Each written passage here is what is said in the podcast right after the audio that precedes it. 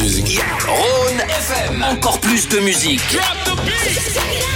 Cette année 2024 va peut-être marquer le renouveau musical de la chanteuse Mylène Farmer. L'année dernière, elle avait proposé à ses fans une tournée exceptionnelle dans toute la France. Il reste encore d'ailleurs trois dates au Stade de France. Mais hier, l'annonce a fait l'effet d'une bombe car l'agence qui gère sa communication a publié sur les réseaux sociaux un extrait d'une quinzaine de secondes de sa prochaine chanson et surprise, la chanteuse a travaillé avec le DJ Feder. Feder qui a beaucoup de talent. Hein. La plupart de ses mix et remix cartonnent.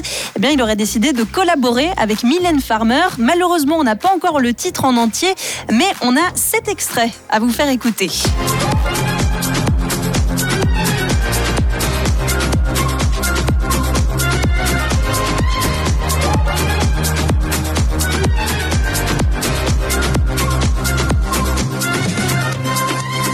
Alors les fans s'imaginent déjà qu'avec cet extrait, hein, dont certains entendent la mélodie du titre désenchanté derrière, Mylène Farmer pourrait sortir un album uniquement composé de remix hein, de ses titres de l'époque.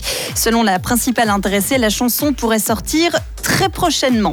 On parle de l'Eurovision car l'édition de cette année pourrait se jouer sans la participation d'Israël. Hein. La chanson de l'État hébreu a été rejetée par les organisateurs du concours car elle renvoie un message trop politique. Le ministre israélien de la Culture s'est dit outré sur Twitter de cette décision.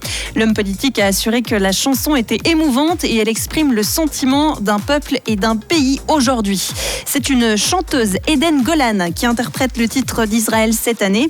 Il s'appellerait October Rain, une directe aux attaques du 7 octobre. À savoir que personne n'a encore écouté ce titre officiellement car il n'est pas sorti. En revanche, les organisateurs de l'événement l'ont fait et ils envisageraient donc sérieusement de le refuser en raison de ce message politique non raccord avec le règlement du concours. L'Eurovision, c'est à suivre du 7 au 9 mai prochain.